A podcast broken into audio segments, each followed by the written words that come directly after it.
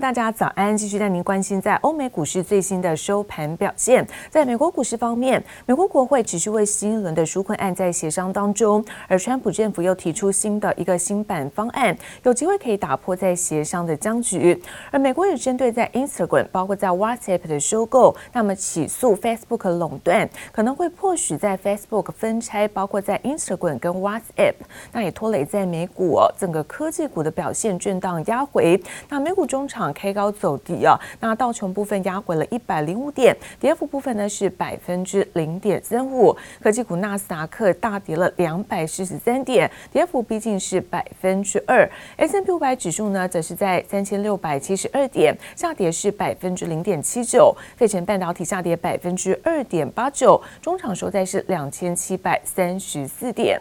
好，再来看到是欧洲的相关消息，在新冠疫苗包括在美国的刺激方案乐观预期之下，暂时有压过对于在英国跟脱欧谈判的悲观。那在欧股主要指数哦，跟上在全球股市稍微的有一些震荡。那中场在德国部分啊，那收高是百分之零点四七，而法国则是压回在百分之零点二五。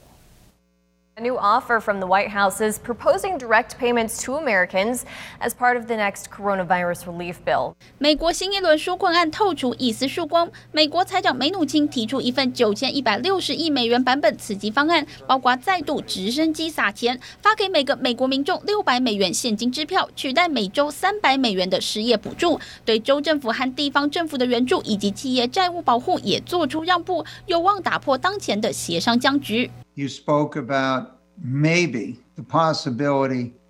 of getting the vaccine approved in the first quarter of 2021. Where do you stand on that eight months later? Uh, things are progressing well, and we continue to remain confident in uh, the kind of timeline that you just mentioned, uh, you know, assuming that everything stays on its current track. 新冠肺炎疫苗研发又传出好消息，美国药厂娇生表示，预计在明年一月就能得到新冠疫苗第三期临床试验的初步结果。相较于其他药厂的新冠疫苗共需要注射两剂，娇生正在研发单剂的新冠疫苗。如果实验结果正面，对缓解疫情将是一大福音。Brazilian airline GOL is set to become the first in the world to fly commercial passengers on the Boeing 737 MAX in nearly two years. GOL is Brazil's largest domestic airline with an all Boeing fleet. 被禁飞了二十个月之后，波音七三七 MAX 机型终于重返天空，由巴西高尔航空打头阵。We will never forget the accidents that uh, put us in the place that we were ever. Uh, we have reinstilled, reinvigorated. use any word you like, um, uh, everything that has anything to do with safety across our company. 波音公司强调安全性升级且扩大机师训练，获得美国航空监管机构认证。美国航空也预计将在今年内复飞波音七三七 MAX 机型客机。记者王新文、杨启华综合报道。 而中国跟澳洲呢继续的互斗，传出了中国在煤炭业将这个预定超过十亿吨的煤炭中长期的合约，但在中国呢已经对于澳洲煤炭实施进口管制的状况之下，这份订单显示中国企业很可能会放弃购买在澳洲的煤炭，而澳洲国会则是通过新法，政府将有权否决地方跟外国政府达成的协议，目的就在于全面阻挡中国透过“一带一路”那么渗透澳洲。一艘艘装载澳洲煤炭的货船在海上滞留，中国与澳洲交恶后，中国海关自十月起就以各种理由阻挠澳洲煤炭进口。近年来，中国海关对进口煤炭的安全质量进行风险监测和分析，发现进口煤炭环保不合格情况较多。中方依法依规加强对进口煤炭的质量安全检查。嘴上称煤炭有环保问题，但只有澳洲煤矿被锁定，在澳洲数十艘煤炭船无法进港的状况下，中国煤炭上下游企业却签署了总量达七点四亿吨的煤炭中长期订单，还说最终会把总量扩增到十亿吨规模的合约。再加上近期中国扩增采购印尼煤，将二零二一年采购量放大到两亿吨，外界高度怀疑中国企业很可能彻底放弃自澳 洲购买煤炭。There have been a number of Australian products that either haven't been able to get into China or have been uh, had heavy or large tariffs placed on them, such as barley and wine. Now, China ex- uh, China says that the problems with this are due to product issues, but this really, when it's all said and done, is a political issue. 澳洲政府还警告，中国制裁的下个商品可能是澳洲小麦，但澳洲也不想一直挨打。国会通过 新法，联邦政府将有权阻止各州与中国进行单独贸易合作。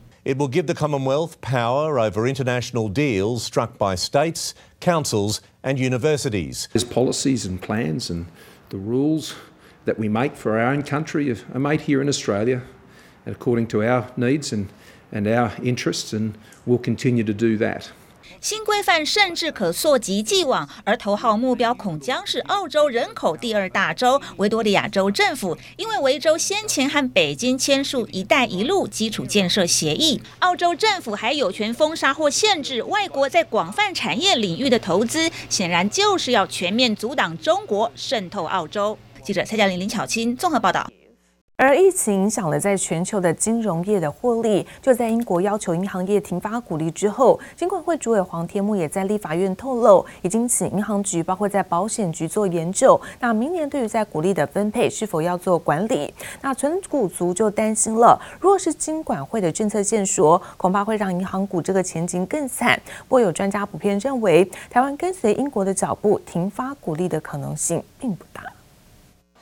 在全球公卫事件冲击下，金管会主委黄天牧在立法院透露，不排除仿效英国线索股利，最晚明年初会宣布新监理政策。若是采取高标准，将限制金融业配发现金股息，影响存股组合包。抛出质询话题的立委曾铭宗分析，台湾比照英国要求银行不发放股利的机会并不大。银行业会不会不发放股息？这在台湾实施的几率非常的低。非常的低，只要有两个原因，因为台湾整个产业啊受疫情的影响，第一个相对的低，另外银行业的获利相当好，另外它的移放比例只有零点二，是非常低，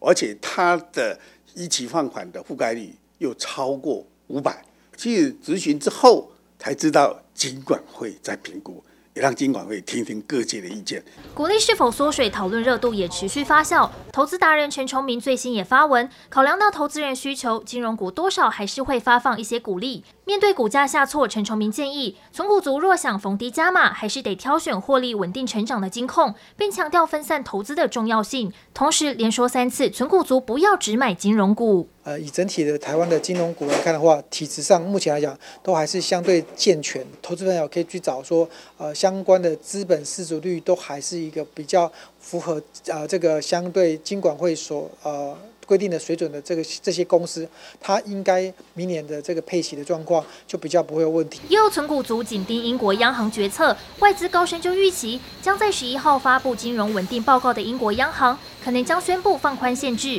容许汇丰及渣打恢复派息。消息一出，也让汇丰股价走扬。现阶段，多数分析师普遍认为，台湾金融股获利亮眼。金晚会不至于要求大幅缩减配息，一旦英国开始放宽配息限制，或许存股投资人也能松一口气。记者黄柔谢龙镇台北采访报道。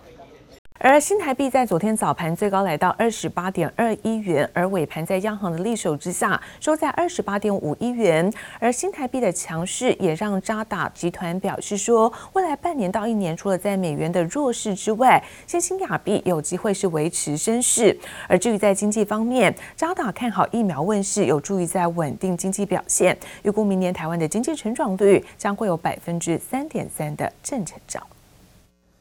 新台币涨势一去不回头，面对二十八点五元的彭淮南防线，央行真的再也守不住了。周三早盘再度改写记录，一度大升逾三角，来到二十八点二一零。尾盘进场调节下，中场收在二十八点五一零元，小升零点六分，再创逾二十三年新高，也让外银专家看好新兴亚币将继续维持走升格局。目前我们也蛮笃定一个弱势的美元，呃，新兴市场尤其是以出口。呃，这种属于一个带动的一个经济体，啊，可能包括人民币韩环，呃，这个属于一个啊印度的一个呃货币啊等等这些，我们觉得都有。那东南亚其实也有一些呃币币别来讲，它具体上也都有相当不错的一个呃条件。渣打集团依然看空未来半年至一年的美元走势。不过，当今年九月台币升破二十九点五元之际，大批民众抢着换美元，却没有分批进场换汇。短短三个月后，美元部位就惨遭套牢。渣打银行财富管理处投资策略部主管刘家豪就建议，透过美元计价资产，例如美股、美债，来活化美元部位。而亚币部分离岸人民币九号盘中升破六点五元大关，再创逾两年半新高。青展集团资深经济学家马铁英进一步分析，人民币与台币汇率都有经济基本面支撑，因此亚洲国家央行能够容忍汇率升值。渣打同时也发布二零二一年经济展望，看好全球 GDP 可望达到百分之四点八，台湾也有百分之三点三的正成长。明年我们觉得基本上一个百分之三到百分之四左右的一个经济增长，呃，这样的一个条件基本上应该不会有太大的问题。因为今年毕竟，呃，台湾最突出的一个表现来讲的话，基本上都是集中在半导体跟资通讯产业这个部分。呃，能不能持续一个更高的一个呃增长啊，这样的一个部分可能会是明年一个比较大的一个挑战。渣打集团针对二零二一年台湾 GDP 的预测，相较新展百分之四以上的估值显得相对保守。专家表示，主因来自二零二零年台湾经济引擎多来自半导体产业，在基期相对较高的情况下，二零二一年能否持续维持成长动能，还要多加留意。记者周田丽、黄彦章台北采访报道。而晶圆代工好，我们就跟着好。这句话呢，是晶圆封测业者，包括力成、像晶圆店、细格跟新泉等共同的心声。受到了前段在晶圆代工的产能吃紧，订单的满手，那后段封测业者也跟着是吃香喝辣。不止现在订单能见度看到是明年的第一季，而价格也跟着往上做调整，预估大约涨幅在百分之五到十之间。在晶圆封装测试场内，工作人员穿着无尘衣，忙得一刻也不停歇，而且越到年底越是忙碌，因为所有产能都被订单塞爆。台积电的这个呃，整个这个啊、半导体的一个呃贡献有没有啊？营造了这个台湾整个上中下游这个整个产业链有没有非常完整的一个哦组合啊啊让。我们这个都哦有受到这个啊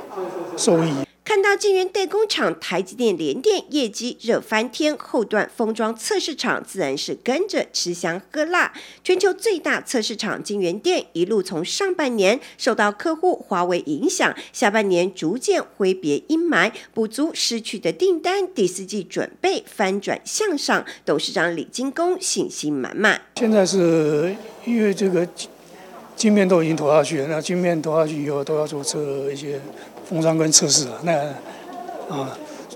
初期看起来有没有？哦啊，应该是有蛮值得这个期许的。晶圆店第四季受惠大客户联发科五 G 晶片出货进入爆发期，还有辉达大单挹注，同时被两大客户追着跑。李进工直言，能见度可以看到明年上半年。而同样受惠半导体推升需求的，还有其他封装测试厂。我们今年比去年要成长那样的，大概应该是维持不变的。主要是肺炎疫情让宅经济发酵，还有中美贸易战和华为禁止令，区域经济态势已然成型。台湾的半导体产业聚落正在发光。居家隔离就需要很多 PC、很多 notebook 这些东西，还有 data center 就需求量 memory 的需求很大。所以我们的记忆体，我们还是看不错的。而这波半导体热潮不止量增，还要价涨。自明年二零二一年起，封测业者预估将全面调涨价格，涨幅约五到十趴，获利因此可望持续走高。记者朱月英、姚颖哲新竹采访报道。而央行决定采取选择性的一个信用管制，也让许多的民众担心这个资金流会直接的被断头。不过央行也表示说，在十二月七号以前申请的贷款都不受影响。那同时重申，打炒房的措施并不影响在首购跟换屋的民众，也不会溯及既往。央行七号无预警宣布打炒房措施，祭出选择性信用管制，业者担心爆发违约或是断头潮。央行九号表示，买房者如果是在今年十二月七号之前提出贷款申请书，就不受央行打炒房政策影响。如果银行不予核贷，则是银行评估后的决定。央行强调，不动产贷款针对审慎性措施不会影响首购及换屋等绝大多数的实质需求贷款案件。公平交易委员会九号决议通过家乐福的家福股份有限公司并购顶好 Jasons 的惠康百货股份有限公司百分之百已发行的股份。公平会考量统一集团持有家福公司百分之四十的股份，又是其上游供应商，因此添加了四项负担，包括如果家福公司的少数股东是供应商，就不得承诺优待的商业条件等等，以保障中小型供应商确保整体经济利益。西京院厂合金九号公告转投资持股百分之四十八点四五的子公司上海合金，向上海证交所递件申请上市案，因为到了审查期限，暂时撤回上市申请，预计明年重新送件。合金受惠远距应用推升，第四季六寸产能供不应求，订单已经超出产能约两到三成。而在车用需求持续回温下，龙潭八寸厂的产能利用率也达到百分之九十五，接近满载，带动十一月营收攀高到六点七一亿元，月增百分之五点三四，改写近一年半的新高。网通厂重骑旗下资讯服务商互动九号公告，十月税后纯益零点一七亿元，年增百分之一百八十三，EPS 零点四七元，光是十月单月就赚赢第三季的零点三五元。在疫情趋缓加上受惠五 G 业绩以及大型专案建置完成之下。互动第四季营运回温，获利也逐步脱离谷底。重奇迹互动董事长郑延伟表示，目前接单状况良好，预计到明年底都会很忙碌。加上后续骨干网络优化等工程需求逐步浮现，也将带来新的商机。记者综合报道。